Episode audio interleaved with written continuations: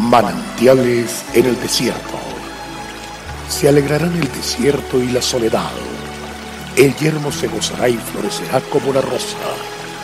Bienvenido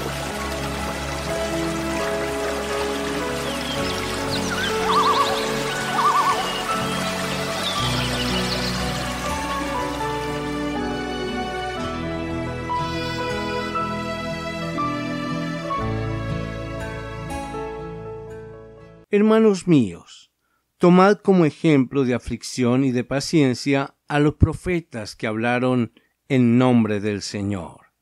Santiago 5:10 Seguramente nosotros en algún momento de la vida hemos tenido que tomar ejemplo de alguien. Los niños admiran a los superhéroes de la época, luego siguen creciendo y toman como referencia a las personas ejemplares las que eventualmente pueden ser un modelo. Nosotros estamos llamados a tomar ejemplo, pero de los profetas, de su manera de enfrentar las situaciones de aflicción, como nos dice la palabra de Dios en San Juan 16:33. Estas cosas os he hablado para que en mí tengáis paz.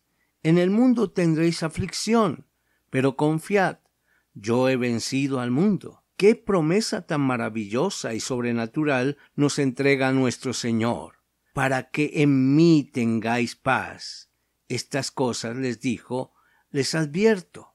Jesús nos advierte que tendremos aflicción, tristeza y adversidad aquí en el mundo, pero Él nos promete su paz. Por eso hemos de imitarles, seguir el ejemplo de aflicción y de paciencia de los profetas, pues ellos hablaron en el nombre del Señor, se mantuvieron firmes en cuanto a su palabra, nunca dejaron de confiar ni de poner su mirada en Él. Sabían que su aflicción venía como consecuencia de hacer el bien, de hablar en su nombre, viviendo así el propósito por el cual fueron escogidos. Amado Dios, te doy gracias porque me permites tomar como ejemplo a aquellos que experimentaron aflicción en sus vidas, que soportaron momentos de tristeza, adversidad, como aquellos profetas.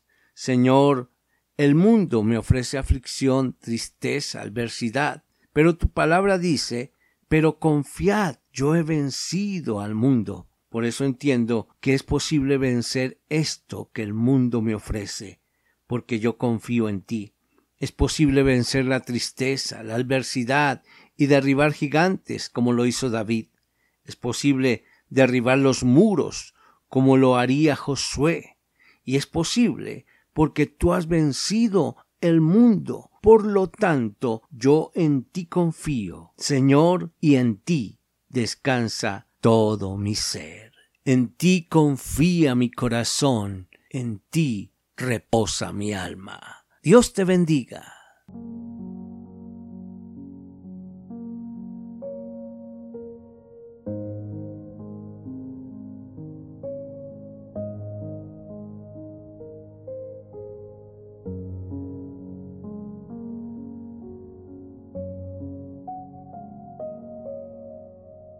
El Señor es la fortaleza de nuestras vidas. Es de mucho gozo llegar a su hogar llevando nuevas fuerzas. Visite nuestra página en la internet cfeprimavera.org.